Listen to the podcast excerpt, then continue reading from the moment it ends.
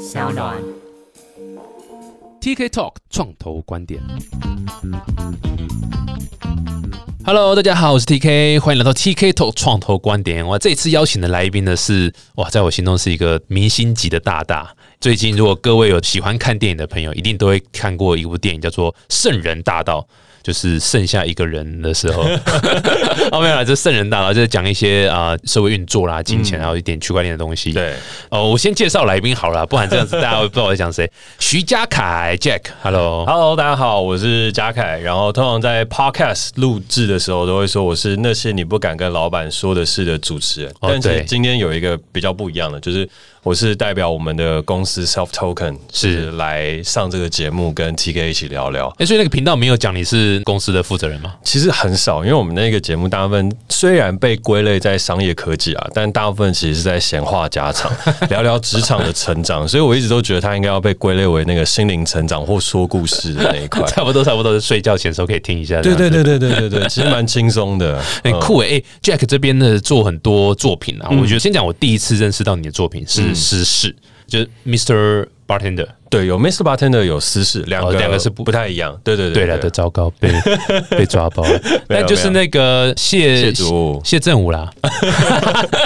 谢振武啦，谢振武那个是私事嘛？他从 Mr. Bartender 就有出现，然后一路延伸到私事。I see，对我我超喜欢它里面就有一幕是讲 BOT 案之类的，对对然后说什么浪费时间就是谋财害命，没错，哇，那个那个时间就是金钱时。间就金钱，人的生命是用时间在做单位计算，对所以浪费一下时间就是在谋财害命，没错，哇，太棒了！这个是那时候看到那时候超级震撼，很喜欢很喜欢，因为你把一些很复杂的社会议题，就从你的角度来看，就变成哎、诶我被解释清楚了。其实圣人大道某种程度也是在做这样的事情嘛，对不对？对，因为其实我的作品，大家有些时候会觉得我还蛮啰嗦的，但是我觉得那是一个不一样的风格啦。嗯嗯，对。然后我的风格其实就会喜欢的事情是，我觉得台湾比较少能够去反映社会现状的一些题材。这个社会现状当然是说有很多不一样嘛。那有些人会比较关注可能偏远乡村啊，或者是一些发生的故事。但是我关心的社会议题和现状比较都市一点，就是现在年轻人当中，我们遇到什么样的状态跟问题。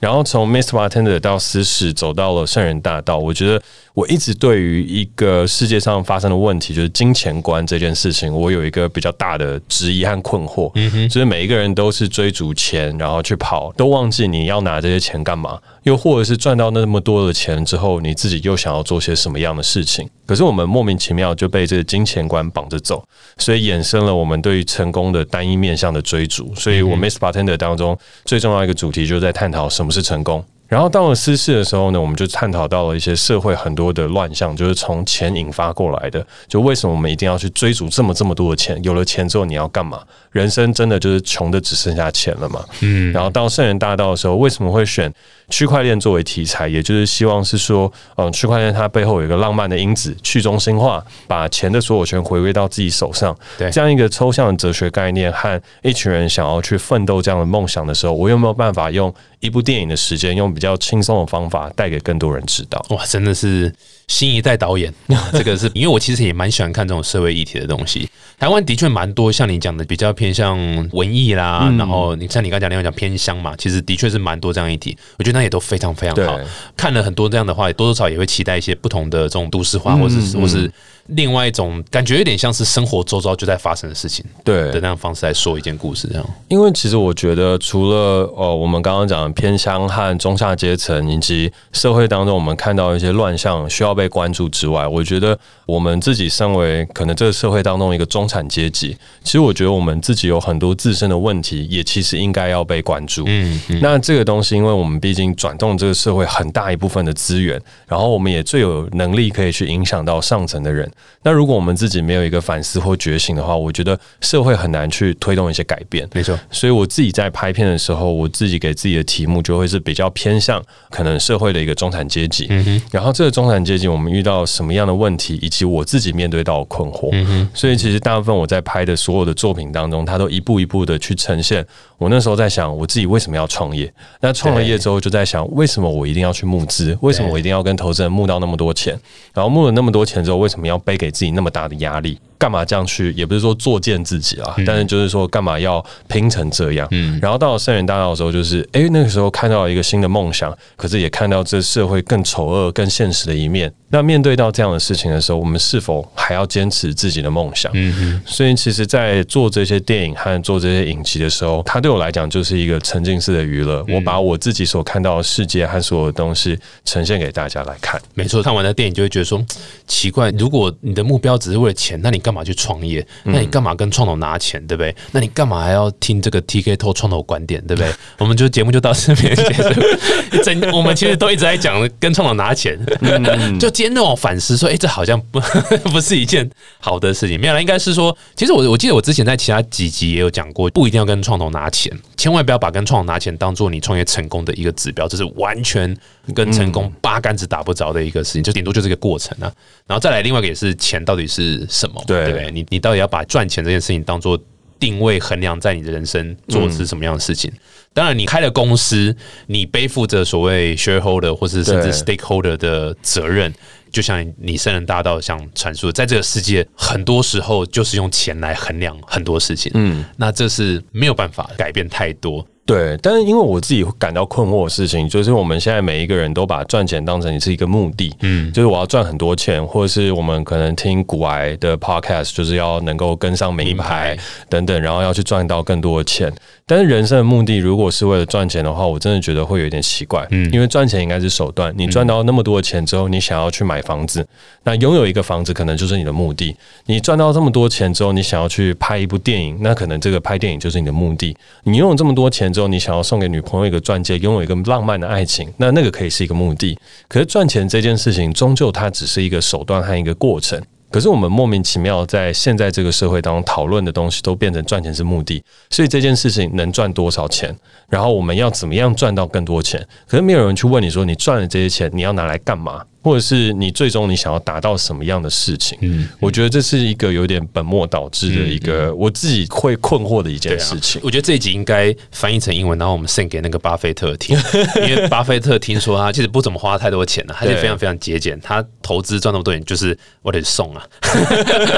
我 看着我的这个钱从对一亿变两亿变三亿变十亿，这样他就觉得爽。没有啦，这是人家讲的，我也不知道真的还是假的。但的确啦，非常认同。其实我之前看了一些成功的团队。或者一些国外的报道，一些国外成功的团队。蛮常听到一个，就是说他们一开始的时候就是单纯想做一件事情，嗯，然后哎中了，然后就是受到欢迎，钱就自然而然来。嗯，那其实某种程度上，我也在倡导一个观念，叫做我们很多人讲独角兽嘛，估值独角兽十亿美金嘛，千万不要去追求独角兽当做你创业的里程碑或者目标，嗯，因为那只是一个估值。说老实话，那一点意义都没有。当你认真做一件事情做好的时候，估值自然而然就来了，而不是我要变成估值，要变成估值，但就很奇怪，本末倒置啊。完全同意刚刚讲的，而且二零二二年发展到了现在，就会发现有很多独角兽，它承担的压力其实比别人更大。对啊，它距离泡沫化的状态，其实比任何我们讲说比较金石创业的这些企业来讲，更容易面临泡沫和资本太过浮动的一个状态。对，疫情一来就很明显嘛。对啊，我刚讲了那么多，其实 Jack 本身也是创业家啦。对，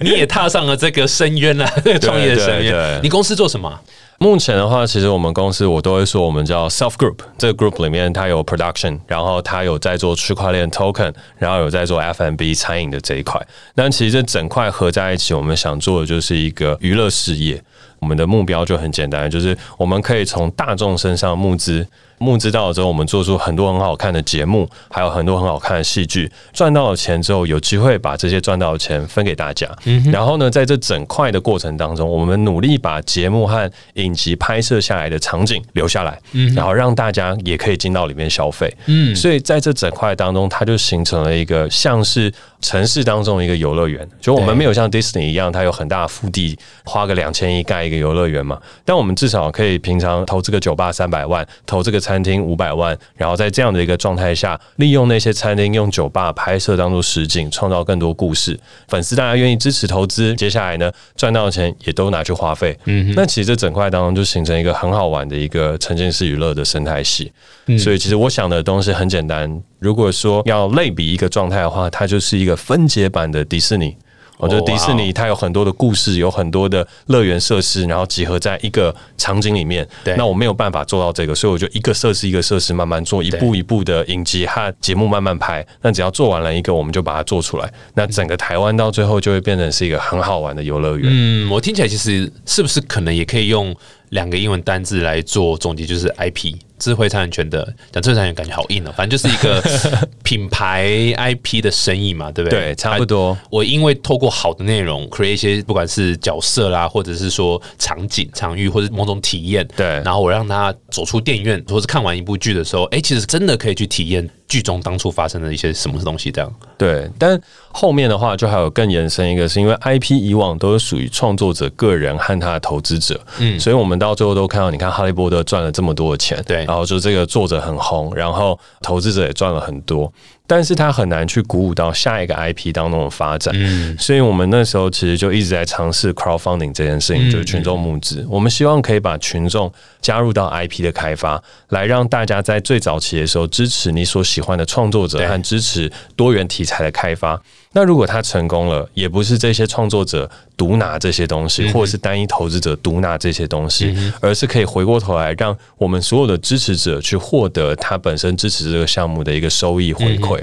我们在做这整块体验的时候，其实会希望可以把早期的支持者放在一个很重要的位置上面。哎、对啊，刚讲的好多是群目群目。哎、我之前有访问过大海，大海对、哦贝壳那边，他还跟伊娃嘛，就是廖一纯有弄天使放大，应该就是同样是贝壳集团里面的对公司这样。他们是先跟文策院合作啦，然后可以自己投钱，如果有需要，他们也可以协助做群募的动作，然后做一个类似分润的一个呃机制机制。对，你们也是类似这样的方式吗？我觉得大家起心动念都差不多，就是我们都从群众募资开始做。我其实最早以前 Miss Button 的募资就是跟大韩一起做的，到了后面到圣人大道的募资，甚至是我们接下来新的节目，也其实是跟天使放大一起共同投资。所以其实我们都一直在摸索群众募资二点零到底会是什么。对那一点零很简单，就是我支持你，我获得一些回馈品。那那些回馈品包含了像电影票啊、周边商品等等的，但我很难再更深度的参与。所以我们一直在想的事情是，到底有没有可能让它变成二点零，变成一个共创共利的一个互相的事情。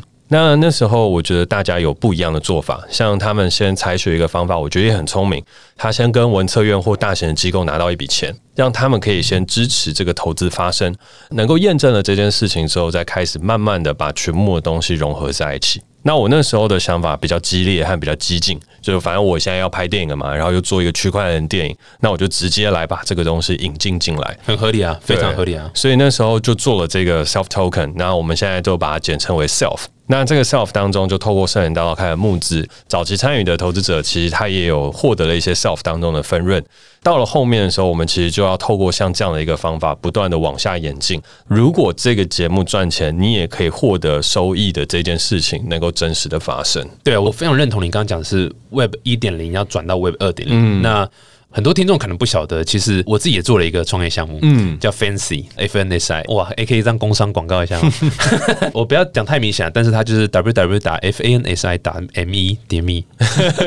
很明显是不是没有啦，但它基本上的概念也是一样，就是透过一个群目的动作，嗯，然后让认同这个项目的人或者粉丝可以去参与提案者的一个类似公司成长。我们做的比较不是分润，对这个我们可以再讨论。不过我们初期是不是走分润来走？我们初期还是以你出多少钱，你会获得类似的一个点数的东西。嗯，那这个点数你可以选择自由去兑换什么样的商品或者是服务，像可能是有的是见面会啦，有的可能是优先购买或者优先参与。借由这样的方式，粉丝可以享受这些 VIP 对会员权益，但同时又因为你的公司假设成长不错的话，他的手上的这个类似点数的东西，它会有一个增值的空间。对，那相对来讲，也就是说，当你公司表现不好，它就会跌，这是没有办法有人可以 guarantee。哎、各位，只要你有听到有人 guarantee 你赚钱的东西，对千万要跑，因对为那一点诈骗。呃，所以我们也是看到这个现象，就是说 Web 一点零是有点像是电商了，嗯，就是买东西。那 Web 二点零就是我怎么样长期深入的去跟提案者去真的共处，所以我们其实看到是蛮还蛮类似的一个产业趋势发展。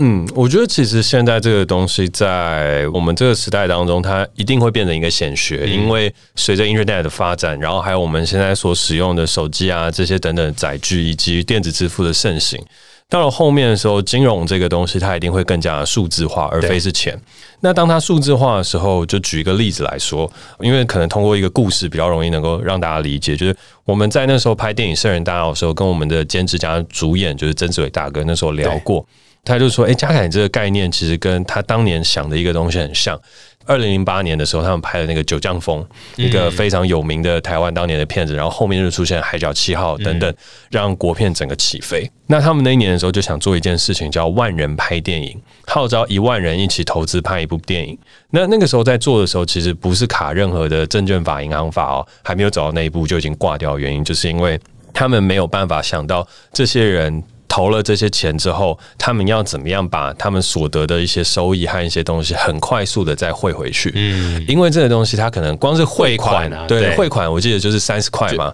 一万个人，我先收集账号，对对对，搞清楚谁投多少钱，对对对，要回给多少钱，对，然后每个 transaction 的 fee，对。对不对？三十块，对，三十块，三十块这样。然后，但是你可能赚的东西只有五十块，所以你三十块就没了。所以这整块当中，你要让小额投资和小额获益的这件事情很困难，而且那时候又没有电脑统一的处理。可以数字化的转账，所以光是人工又是一笔费用，所以那时候他们出估下来，你要做这个万人拍电影。光是人事的费用至少就要两三百万，然后还有会计师查账、出签证、噼里啪有什么没有的，再加上每一笔要汇出去的三十块的手续费，但其实这整块当中就入不敷出，所以他要说那个时候就必须打消了这个念头。没错，但是时至今日到现在，就算没有区块链，就算没有这些东西，它其实数字的支付还有点数的转移都变得更加方便，所以它其实对我来讲，钱抽象化了之后，它就是一个凭证。那这个凭证数位化和数字化，那其实它就很容易的可以转来转。去，所以我觉得在这个时代当中，我们看到了我们的凭证，就是努力或投资的这整件事情，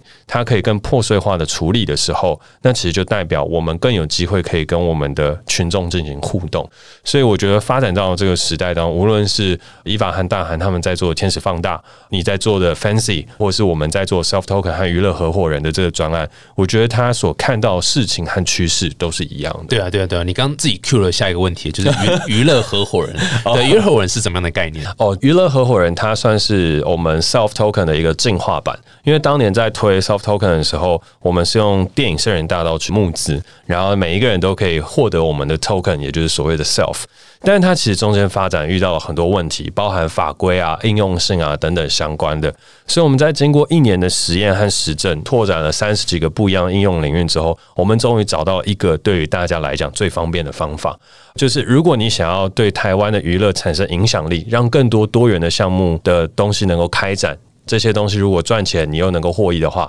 那你就加入我们，变成娱乐合伙人。举一个最直观的例子，我们娱乐合伙人已投资的项目就是电影《圣人大道》，还有 Podcast 那些你不敢跟老板说的事的一二季，包含现在走到第三季。那未来会投资也是今年会去做播出的，就是十月一号，我们跟露露黄露子英他们有一个新的节目叫《话说露露》，他跟娃娃第一集的嘉宾金曲奖的主持人，然后去一起画画。然后我们会办线下画展，做广告招商，这是我们接下来马上就会公布的项目。再来另外一个的话，是跟我们金钟主持人曾宝仪一起合制的另外一档深度旅游节目，叫《我们回家吧》。他也会跟我们台湾的新创电商方闹一起配合，所以这两档的节目我们都蛮有信心，它可以赚钱获益。那我们就是从这两档节目，再加上以前投资还有未来即将发展的东西，把它包装成一个基金。但这个基金讲起来又有点沉重，所以呢，我们为了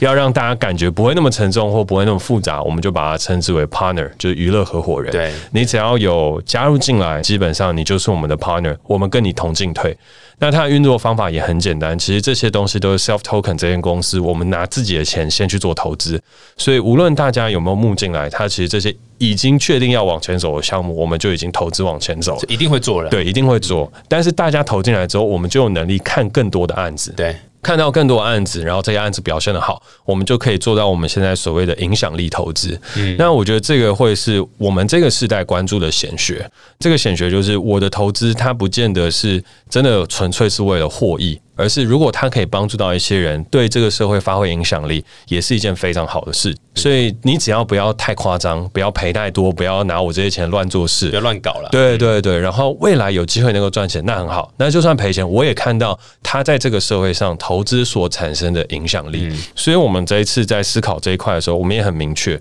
我们并没有要跟像是最传统的投资者，或是很新兴的币圈投资者去拿钱，没有。我们找的标的和希望能够成为我们合伙人的人，就是二四到四十这个区间。你自己手上有一些闲钱，然后你想要看到台湾的娱乐项目发展的更好，内容产业对啊，，可能平常没有时间看电影，可是你很支持，就我愿意支持电影，可是我平常可能没有时间进去看国片。就是当你进去要电影院跟女朋友去看电影的时候，你还是忍不住选了天能而不是国片。就是我们都能理解，我们真的都能理解，就是怎么突然表了这个大没有部分的听众？没有，但是我觉得这真的能理解。那也不是表啊，就是我最近台通也听很多，他们就是标准的啊，就是啊，我有洋片要看，我干嘛要看国片？对啊，那我听了这么多，我们身为导演，我们也都知道台湾观众的反应嘛。是是可是台湾观众并不代表我就不喜欢国片了，而是我期待你更好，只是我没有办法花钱支持你，花钱投资你和买一个你最后有机会赶上韩国超英赶美的一个可能性。我觉得台湾有很多人是愿意这样去支持的，嗯所以我们就说，那我们先不要想那么多，至少你有看过我之前的一些作品，《Miss Bartender》、《私事》、《圣人大道》，然后你有可能会看到接下来话说露露，我们回家吧。你觉得这些是一些高质感、有话题性又展现多元价值的作品，然后你支持像这样的作品可以更多，你也相信他拍得越来越好，真的能够赚钱，对那你就加入进来变成 partner。变成 partner 之后，就有几个好处，你可能可以从中获益。当然，就像刚刚 T K 所说的，如果保证获益这个东西，你基本上就绝对是诈骗，对对百分之百绝对是诈骗，百分之百这这边教大家怎么辨别诈，很多人说我怎么辨别一个项目是不是诈骗？靠腰，你看它上面写说我保证你获利，但是你看到它诈骗，这就贪心嘛，所以才会送中这样子。没错，所以我们这个其实就跟基金一样，就是我们是说它会有它的利息，就是以 USDT，就是我们讲的虚拟货币反馈的利息，然后你可以换成新台币，然后我们可以保证这个利息，但是它的利息有可能从本金而来。回过头来，你的本金你也可以看到它促使了什么样的事情。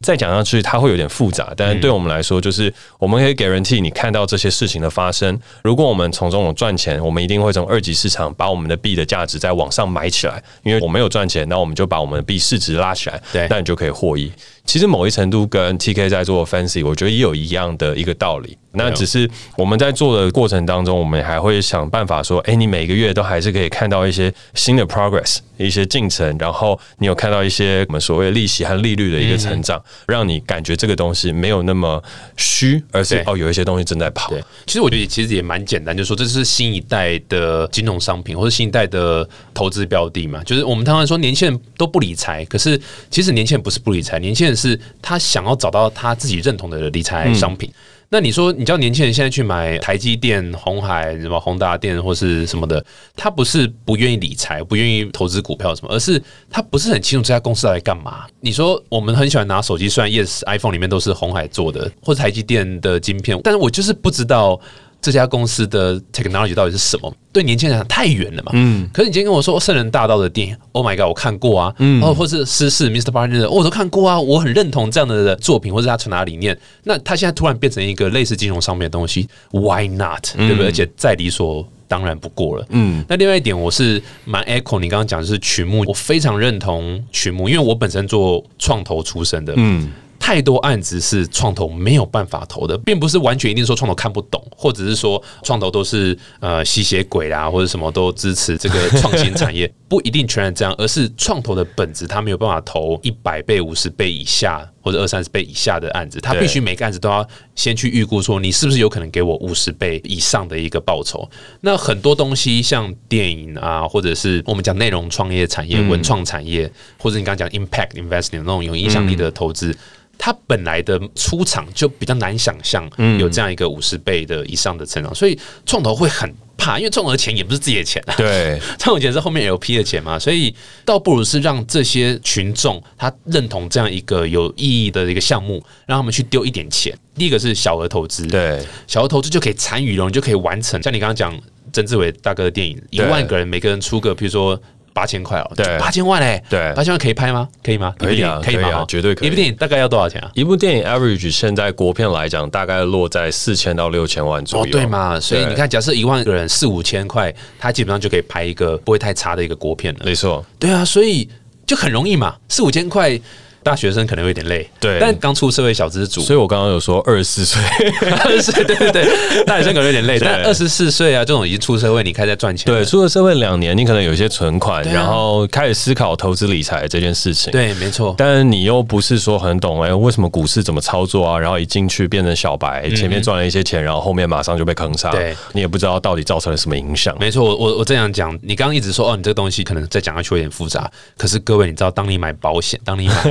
基金好了，当你买甚至是定存，或是你知道你觉得很简单的定存，不好意思，你后面的钱其实你都不知道它怎么用的，对，都是非常非常复杂，而且像保险也是啊，基金也是啊，或者是其他这种金融衍生性商品，很多是用什么选择权去包什么东西，或者是什么的，你根本我 guarantee 你连卖你产品的那个理专他都不知道那个产品到底在干嘛，大家反而会接受说哦很复杂的东西，但是很多人不知道他在干嘛，但很多人被骗，呃不要说被骗了，被说服去买。对。他就觉得哎、这好像比较好，然后新东西就会很自然而然就会想，哎、就算很简单，他还是会想说，哎、到底是是什么，会想多理解的。应该说，我觉得我其实是一个比较浪漫跟理想性的人，就是我自己觉得在看投资，或者是刚刚 T K 在讲到创投的时候，我也完全能懂，因为创投它的压力本身就是后面 L P 会去给的，然后 L P 的话，它有很多又是所谓的 Family Fund，就是我们家族基金。家族基金在诞生的时候，这些有钱人心中所想的就是我的资产还要再膨胀十倍，或者是每一年它要稳定增加二十帕到三十帕。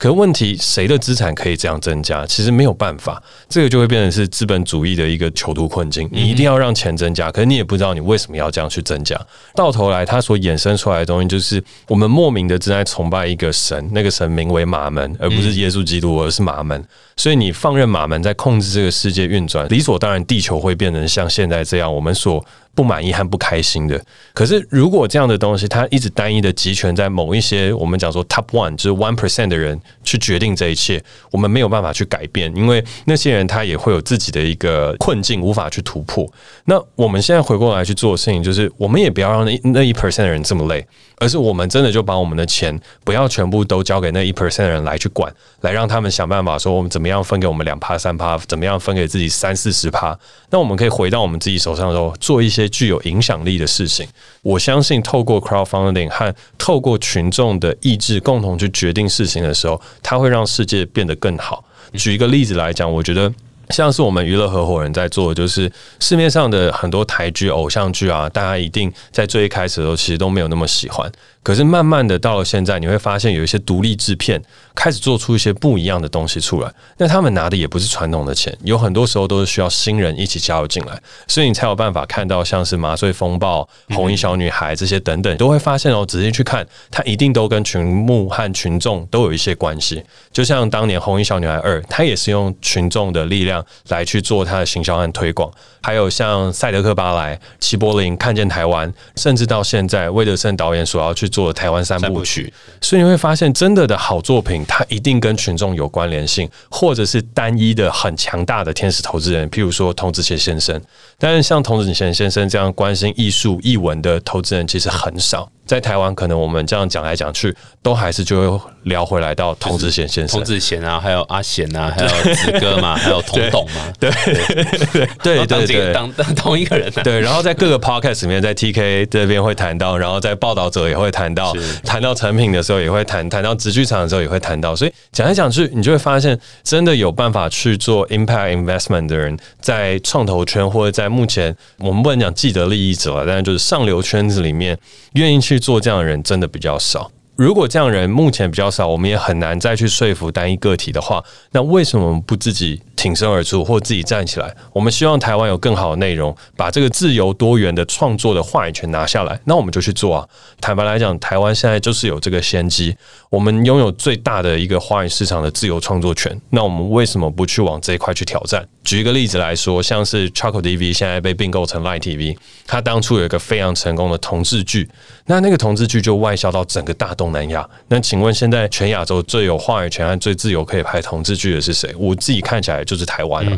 因为我们掌握了华语的市场，比起其他国家，我们其实拥有的弹性又更大。无论是拍刑侦啊、鬼片啊，还有什么等等，我们都可以去做。这么大的一个上千亿的一个娱乐市场，这么自由，这么好玩，那为什么我们不在这个时间点花一些时间把它立住？对啊，我觉得我觉得其实也就是所谓您刚讲，就是时代改变了。嗯，像之前可能大家都去求童子贤。或者是去求呃国手证，这些有比较做文艺相关的投资。可是你就算你一档电影再便宜，可能四五千嘛，有多少个四五千他们可以这样丢嘛？所以这就是群众集资的魅力，或是它意义的地方。他把这四五千万变成可能是像刚才一万或是两万人，每个人只要几千块零头，他其实就可以成就一个很好的作品。那这个好处就是说，你不用再靠单一，像刚刚创投也是一样一样对一样的状况，就是一个创投可以可以 say no，那不好意思，你就可能不知道该怎么办了。那你现在可以透过群众积沙成塔。嗯，那第二个是粉丝或者所谓信任认同这部片的人，他不一定会站在所谓你要给我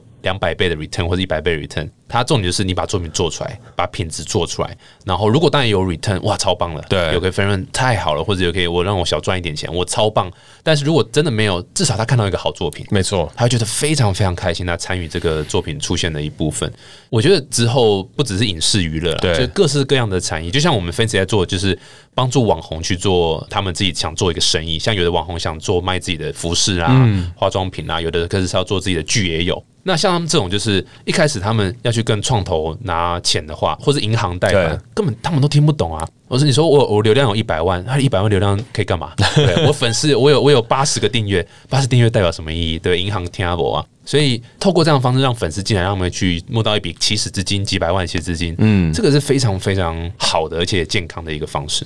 其实刚刚 T K 有讲到一个重点，就是我们一开始创业的时候，它起步不外乎就是几个可能性。第一个就是跟家人借钱，嗯第二个就是跟银行借钱，第三个就是跟创投拿钱。然后我自己有很多网红的朋友，他们其实最一开始的时候，因为我们每一个人都很有骨气嘛，所以都不喜欢跟家人借钱。我我没有，我第一步就先跟爸爸拿钱，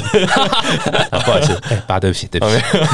没有，我我自己后来就是撑不下去的时候，也还是会要跟家人借钱了。是是是对。但是第一步那时候在跟一些朋友在聊的时候，他们就说，那他们要去跟银行借钱是，那银行就看他们的存款，然后还有看他们每月固定营收。那你说网红他其实没有办法提供一个很稳定的固定营收给银行所以就很难。然后那时候呢，去找创投的时候，网红就会觉得是说，啊，什么意思？为什么你现在投了这些东西之后，我要还给你那么那么多的钱？或者是我今天出让了股份和出让了我这些东西之后，就把我的灵魂卖掉？他们也会有一块打架。到了后面的时候，又另外一个问题哦，因为创投也加入进来，接下来还有另外一个很重要的事情，就是规模化和董事会。对啊，我觉得那是最不适合网红和我们所谓娱乐产业，因为。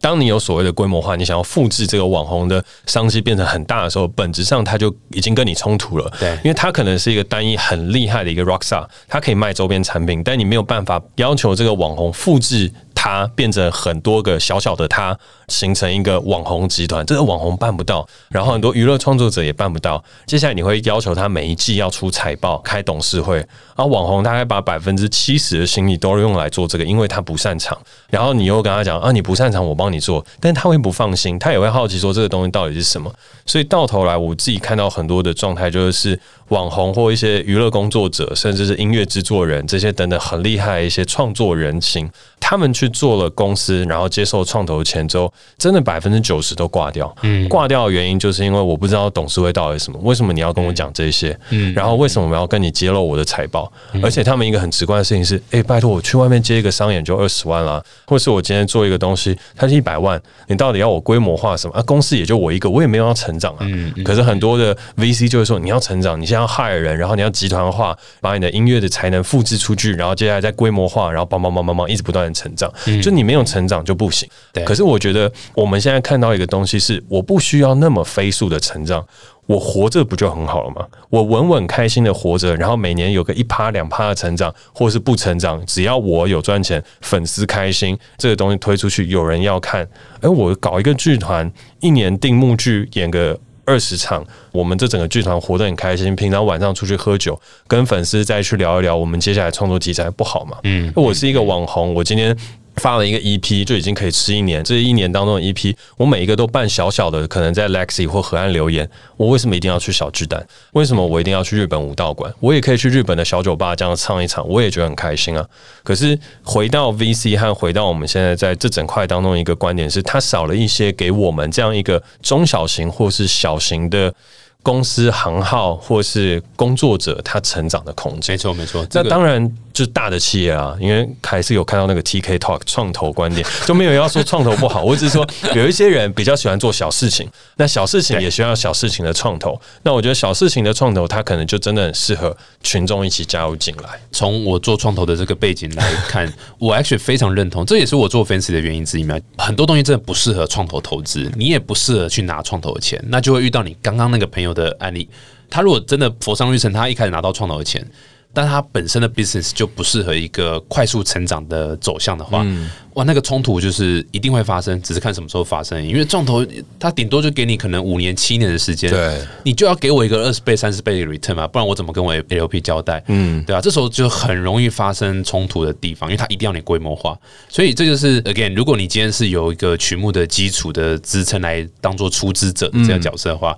绝对会好非常非常多，真的。当然不敢说所有出资者粉丝出的都是都是很很好的啦，一定也会有些可能不如人意的地方。嗯，不过至少他们可能是一个刚刚讲小额投资。对，假设你今天是投了一千块好了，你可能就不会再花好几万块去打一场官司。对，或者说你可能可以比较好的方式去把它当初的一千块，比如说把它付回来啊，或者是说把它消弭掉它的一些疑虑的部分，甚至成本是比较低的啦。那创投是哇，可能一开始就几百万下去，你你就是要背着这个一个人就要几百万这样的一个压力，没错，是是蛮不太一样的。对啊，因为我自己觉得群众这一块它有一个魅力，就是在于一定会有人喜欢，一定有人会不喜欢。可是它这个东西对于你或对于他来讲，它不会是那么大的负担，而且这中间当中，大家也可以有更多的理性沟通。就譬如说，你这个真的不开心，那针对单一个案，我们怎么样可以来处理到让你满意，或让你觉得这个东西是 fair 的？就算今天大家不小心不欢而散了，我也不会因为一个人，所以这整个 project 就停止了。所以我觉得他给了我们一些自由，给投资者自由，也给我们创作者自由。所以我觉得这是一个很棒的一件事。对，因为个后面有个二级市场在设计在后面，就是他一个当初丢一千块。我某种程度，我可以把这一千块用别的方式把它出场，所以这个弹性是很高，不会像我真的投资一家新创，我假设丢一千块，虽然不可能，因为一千块他不收，但假设真的丢一千块到一个新创公司身上，不好意思，你的一千块就在那边了，卡住了，除非等到那家公司卖掉或者上市，不然你不好意思，你那一千块是永远拿不回来的，或是破产清算，或者破产清算，对，大概投一千万块，对，留个两万块回来，留两百万块，对对对，对啊，所以这其实真的是差蛮多的。对啊，哎，听说你还有 podcast 是不是？对啊，最一开始的时候有跟大家分享，就是我其实是一个 podcast，那些你不敢跟老板说的事的共同主持人。哦，OK，对，现在都在讲什么？你如何干掉员工吗？没有，它其实很有趣，就是因为当初我们在做 self token 嘛，然后区块链它很复杂，我们那时候又需要一个大使，所以我们就招了一位员工叫 Katie 进来。其实最初本来是要把他培养成 YouTuber，还带他去金马奖的现场参加金马酒会。哦，nice，认识超多明星的，但是殊不知。他到最后对镜头有一点恐惧，哦，跟我一样，跟我一样，真的吗？完全看不出来。哎，你最近的那个台湾版的 s h a s h a n 做的那么帅，没有没有没有，创投圈金城武，所以我都有在发了，我都有在发了，干干干啊，这个是真的，创投圈金城武，对啊。然后拉回来，就是那个时候，我们就在想说，那还有没有什么其他的东西可以做，把它的声量建立起来，有一个更简单易懂的东西，可以让大家沟通什么是娱乐合伙人，什么是 self token。所以我们后来就用 self token 的名义来跟商浪一起去做了 podcast，叫那些你不敢跟老板说的事。所以最主要就是从员工的角度来跟老板说：“哎，其实你有你很多不知道的事情哦，这些都是水面下的心声，透过这个 podcast 讲给你听。对，然后你听完之后，你的 feedback 会是什么？是是是，对。哎，这个 podcast 你这个也算是包在基金的里面内容做的一部分嘛？你怎么看这个那些你不敢跟老板讲的事？因为我觉得发展这个也很有趣，因为其实我猜很多 podcast 的听众都在好奇大家对 podcast 的趋势。然后我自己在观察的时候，因为上礼拜刚去 TIEA，就是跟百灵果还有科技导读上那种的帅气的创办人顾立凯，太帅了，对对对对，太帅了，真的长得那么帅，又那么高，又那么有钱，对，真的又那么有才，真的真的不录了不录了，不来在 Podcast 里面再多投一点钱，真的是很可惜。应该是直接再加码一个亿，应该不是什么问题。他可能口袋有时候掉出来都差不多，哦，口袋一掉就是一个亿，对对对，应该台积电员工一样嘛，掉四千块出来不能剪。啊，也是 也是，对啊，哎。怎么会讲？哦？对，讲到 podcast，对对对对对。TIEC 突然在那个顾总身上聊太多，对，就在 TIE 那时候在聊完之后，我后来发现啊，podcast 它其实真的是一个可以来去做投资的一个娱乐项目了，因为我们现在算完成本以及我们现在接的业配和未来看到百灵果以及古癌和台通他们目前所拥有的业配水准，以及我自己在跟广告代理商沟通的这个角色的时候，我会发现真的有很大一部分的钱会转移到 podcast 上面。对，那现在 Pocket 上面一集业配，假使是我们的状态，大概就是几万块。那如果说以古埃台通他们来讲，可能就是十几万都有。在这样的一个状态来说，它 cost 了一些录音的时间，又有粉丝的经济作为一个基础，你有线下活动的一个转换，所以它的投资成本其实不高。如果你真的可以一个礼拜坚持出个两集，基本上你很快的可以冲进大概前五十名，在那边占据一下下，然后呢，你再去找一些 podcaster 去做 fit，可以稳住了之后，广告商看到了，针对小众市场的单一影响力，你会远远超过于目前现行的 YouTuber 和 KOL，因为你的粘着度和数据表现真的会反映给目前现在的广告主，所以我自己从。投资的角度，撇出主持人的角度来看，我们现在投资的这个那些你不敢跟老板说的事的成效，我觉得还蛮划算的，因为现在已经可以看到收益了。然后我们做到第四季的时候，只要再加强改版，它其实就会创造一个可能。因为这也是我们等下录完音之后，我本来想要偷偷再去跟我们制作人聊一下，不知道他在不在啊？对，就是想要跟制作人明真聊一下，就哎。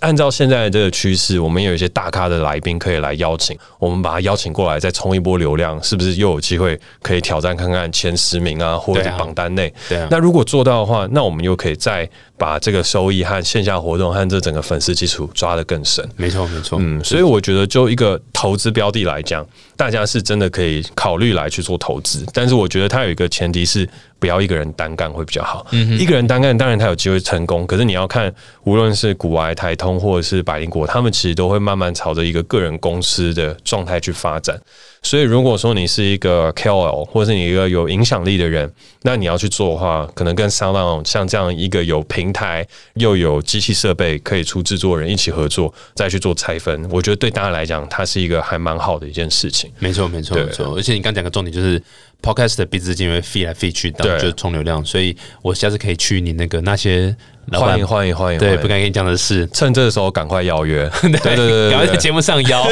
然后我们就可以继续延续我们现在讲的东西，没有问题，完全搬过去那边继续延续下去。而且我觉得换过头来到了我们那个节目的时候，说不定也还可以再聊更多关于。fancy，或者是你那时候不知道创业啊，我也创业过，就很多老板跟员工之间的有的没的故事。而且你在节目上骂了那么多老板，对，尤尤其是顾立凯最好，对，他是最好的一个老板。对，没有，我是说那个创业的那个节目当中。对对对对，哎，你怎么看那个节目啊？百万王者，对，打个广告一下。我觉得这节目很好玩诶，因为其实在场景布置上面，我觉得都是非常用心的，而且里面都有看到很多熟悉的老朋友。是是，对，无论是伊娃。或是 Roland，就是哎，大家原来都已经站在一个评审的位置上，我望尘莫及。没有没有，就在我们 我们多缺评审投资人。然后，而且新的团队我觉得也很有趣，因为里面也有看到一些之前在 AppWorks 里面有碰到一些团队，是是。所以我觉得大家在做这整块事情的时候，他真的有为台湾的创业圈跟投资圈，还有我们现在新的浪潮，介绍给更多的一般消费者和一般大众。那我觉得它的娱乐性有，它里面的知识性也有，好玩的东西也有。唯一唯一，我觉得美中不足的就是还可以再毒舌一点啊！是是是，就是我觉得大家当评审还是比较客气啊。对，你看那个 s h a s h a n 还有在看那个国外的。哇，那个对，好毒哦！但是那蛮毒的，蛮毒。对，但是我自己换位思考，我也如果说我我坐在那边，我什么也不敢讲，我就说 好棒哦，好棒，好棒。对，我们目前没营收，没关系啦，刚开始 还还有机会。对啊，因为 真的，如果说那个时候，譬如说你跟伊娃，因为可能比较熟悉的是这两位嘛，一提出来一个很 sharp 问题，然后问到那个创业者不小心哭出来，我就觉得 就走这节目就可以了，节目超屌。对，但是难免嘛，难免就是还是要有一些娱乐性，就是我身为节目的监。制制作人，我就会说，哎，脚本上面我们可能安排有一个啊，是是是，然后他可能真的创业，我们事后会帮他啊。前面的时候你被淘汰的时候，先哭一波，对，但是节目那种实境秀这样写一下，其实也还不错。哇，这个是超棒的、超宝贵的意见。我们还有最后一集还没录啦，所以我们最后一集的时候，make sure 有三个人都要哭这样子。对，就是得奖的哭，然后没得奖也哭，全部一哭剪出来，超屌，真的。怎么感觉越变是台湾很多剧是到最后都是哭来哭去这样？哎，这是一定要。你看那个《中国好声音》啊，还有任何的实境选秀。最后一哭，那个就是节目的高潮，收视率就起来。对，然后你一定要把那个哭的画面剪到那个预告当中，哦，那一然后不要说为什么哭。对，就是前面明明是赢的人，对不对？赢的人哭，但是你前面上一个就是要放一个 T K，就是酸爆他，你这个东西怎么会这样做？然后他哭，然后他说全认同。天哪，他要输了！结果一看节目，哎，看他赢了，原来哭是赢了。看你们剪接在骗人。然后原来你讲那个酸的话的下一句就是：你虽然这个做的很差，但是。我觉得你是台湾已经做的最屌的，对，世界差，但是台湾最屌。对对对对对对。然后标题可能再下一个什么？听到这句话竟然哭了。对，然后不讲是什么。网络上面发个新闻稿出去，这个节目就吵起来了。太酷了，太酷了！专业，我们朝这个方向努力。我们会带个编辑去录最后一集。好，感谢 Jack 来我们 TikTok 来分享他现在 Self 的发展啊，还有这个娱乐合伙人很酷哦，我觉得这是。必然的趋势一定是往这个发展，非常欢迎群众可以来多多关注。这样，如果大家有更多想了解 self，可以上哪个网站去看吗？是 FNSI 哦，那是我们的，不好意思。关于 self 当中，如果你有想要更了解，其实直接在 Facebook 上面打 self token，它其实很快。对，因为我们其实有很多的互动都是从脸书的粉丝专业以及我们脸书的 Chatbot 机器人当中去做的，所以呃，想要了解更多，你就打 self token，加入到脸书之后直接按通话。然后按通话之后，你就进入到 Self Token 它所营造出来的一个世界，它有很多好玩的功能，你也有机会获得免费的 Self。去到我们世界酒吧当中去换一杯调酒，对啊，欢迎大家多多去购买一下 self 啦，然后去体验一下，你这个 self 是真的可以花哦。这个 self 透过 Facebook Messenger，它就可以去使用，去花在可能像 Jack 那边刚刚提到一些酒吧餐厅。对，要讲是哪些酒吧餐厅吗？它有 self bar、self oasis 和福奶茶，这是我们直营的。然后另外全台的话，大概有二十几间的店面，以及全台所有的电影院，你都可以透过 self 来到 Easy 订上面去做订票划位。所以其实应用性。还蛮广，超棒，就像 Line Point 的感觉，真的是可以花对在很多通路上面这样。因为对我们来说，我们这一年解决问题就是区块链和钱包都很复杂，所以我们创造出了一个 Mirror 的系统来把它放到 Messenger 里面，所以它就会变成是只要你有 Messenger 这个 Token，它就等于是一个 Points，没错。但是它实际当中你要把它转出去到交易所，或你要把它存到你的钱包，这些东西都可以去，也是可以的。对对对对。不过当然就是可能给比较对于区块链稍微 Safe 一点的人，对，他比较能够理解。如果单纯就是说，哎，我不是很。了解区块链在干嘛？那其实你就抱着一个你知道支持这个娱乐合伙人的方式去支持一个好的作品啊内容，然后同时你可以获得一些像点数的东西，可以兑换一些酒啦、餐饮啊相关的。对，酷诶！你知道我因为我现在也是做分析的东西，所以非常开心，就是遇到一个大家的想法都很一样的。希望这个方式是可以让大家更多人可以接受啦。再次感谢 Jack 在我们节目上分享，谢谢谢谢，感谢 TK，那我们下次见，谢谢，拜拜，啊，拜拜。